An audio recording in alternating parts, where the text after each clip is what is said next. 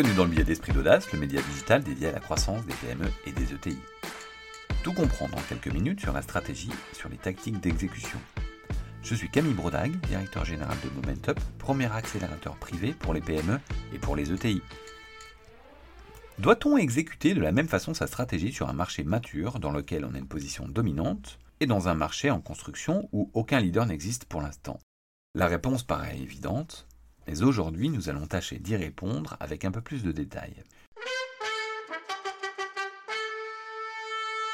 Une fois n'est pas coutume, nous allons nous intéresser à un bouquin de stratégie que nous jugeons assez fondamental qui s'appelle Your Strategy Needs a Strategy, How to Choose and Execute the Right Approach. Donc en français, votre stratégie a besoin d'une stratégie, comment choisir et exécuter la bonne approche. C'est un livre qui a été écrit en 2015 par trois auteurs du BCG, Martin Reeve, Knut ANS et Jameya Sina.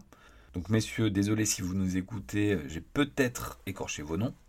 Donc aujourd'hui on va parler de ce livre, pour autant on va rajouter des exemples beaucoup plus parlants de PME et de TI françaises, là où ce livre est très axé grands groupes internationaux, voire start-up. Donc ce livre part du principe que la stratégie adoptée et son exécution dépendent principalement de deux choses.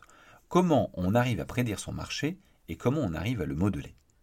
Selon les réponses à ces deux questions, quatre stratégies et demie peuvent se dessiner.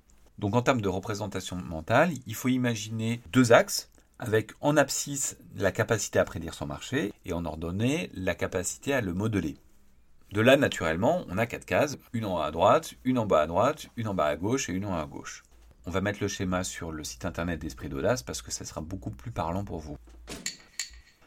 Donc pour commencer, je peux prédire mon marché, mais je ne peux pas le modeler. Là, c'est la stratégie dite classique qui s'applique. L'objectif est d'être gros. En d'autres termes, on essaie de comprendre les avantages concurrentiels qui nous ont amenés là où on en est, et on les déploie avec méthode sur nos marchés et sur nos nouveaux marchés.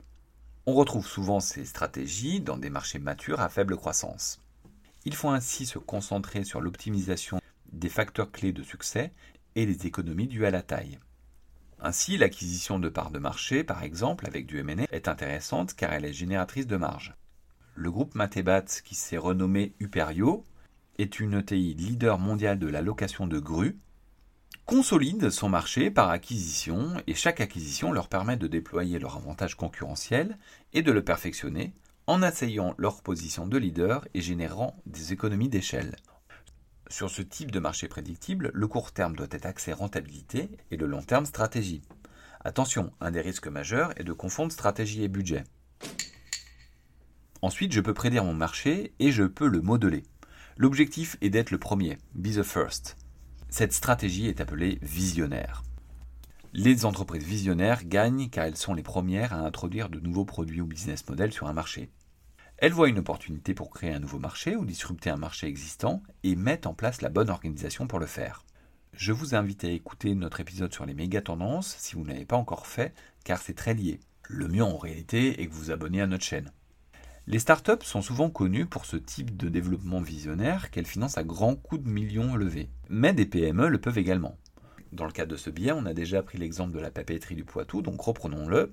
Donc c'est une superbe PME du Poitou, leader sur son marché, qui historiquement faisait des emballages personnalisés pour les bouchers, et a identifié dès les années 60 une demande naissante sur l'emballage cadeau tel que nous le connaissons aujourd'hui.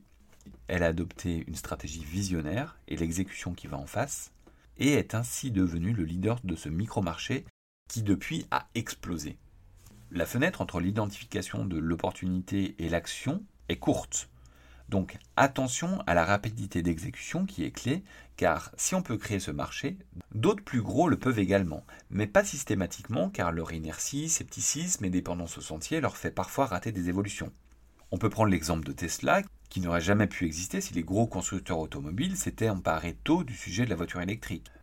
Mais à l'époque, ils étaient arc-boutés sur leurs facteurs clés de succès, souhaitant grossir et innover sur les véhicules thermiques, en innovant à fond sur les moteurs à essence, alors qu'en réalité, le marché souhaitait autre chose. C'est ce qu'on appelle la dépendance au sentier d'ailleurs. On peut également prendre l'exemple de Kodak qui a complètement raté la révolution due aux appareils photo numériques. Ensuite, je ne peux pas prédire mon marché, mais je peux le modeler. L'objectif, devenir l'orchestrateur. Lorsqu'il y a une opportunité de façonner un marché, que son environnement reste incertain et que l'on ne peut pas le façonner tout seul, Il faut créer l'écosystème pour en devenir l'orchestrateur. Dans ce type d'approche, il faut créer une plateforme avec d'autres partenaires et son écosystème pour en orchestrer la collaboration.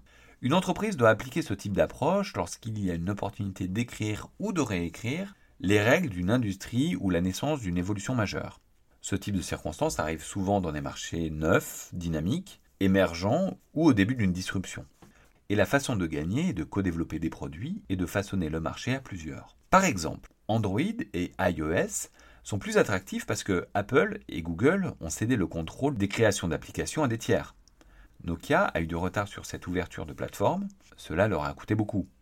Stephen Hillop, l'ancien CEO de Nokia, a dit Nos concurrents ne nous prennent pas des parts de marché avec des devices, ils prennent des parts de marché avec un écosystème entier.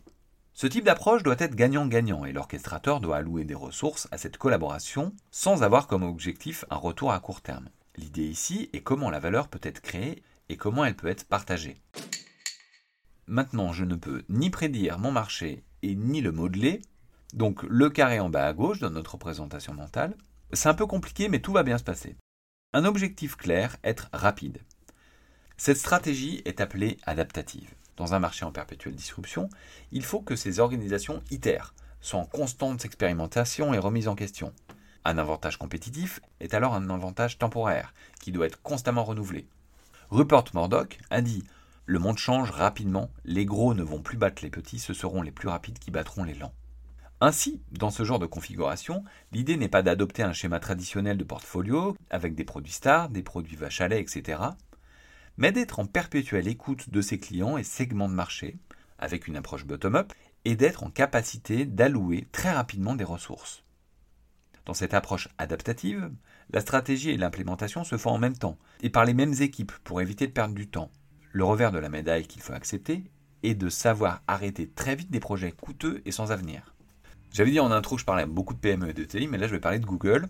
Google est l'archétype de l'entreprise adaptative qui lance et tue chaque année une douzaine de nouveaux projets sans pour autant que ça se ressente. Et dans les projets qui n'ont pas été tués, on peut citer Gmail ou Google Images. Une dernière stratégie est évoquée. En fait, c'est la demi dont je parlais en introduction, où je parlais de quatre stratégies demi. C'est lorsque tout va mal et qu'on n'a plus de marché et qu'il n'y a aucune perspective. Là, sauf qui peut. L'idée, là, est d'aller chercher des avantages compétitifs ailleurs et rafraîchir son organisation.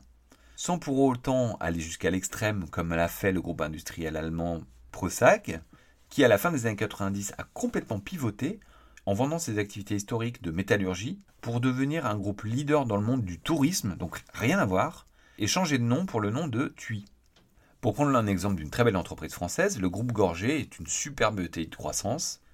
Historiquement, ils étaient présents dans la robotique industrielle, notamment l'automobile, mais dans les années 2000, alors que le secteur devenait vraiment très compliqué, ils ont opéré un réel mouvement stratégique en se désengageant de marchés compliqués tels que l'automobile, qui représentait 70% de son chiffre d'affaires, donc c'est pas rien, pour aller vers des secteurs à très forte valeur ajoutée et devenir un groupe industriel leader sur les technologies de pointe.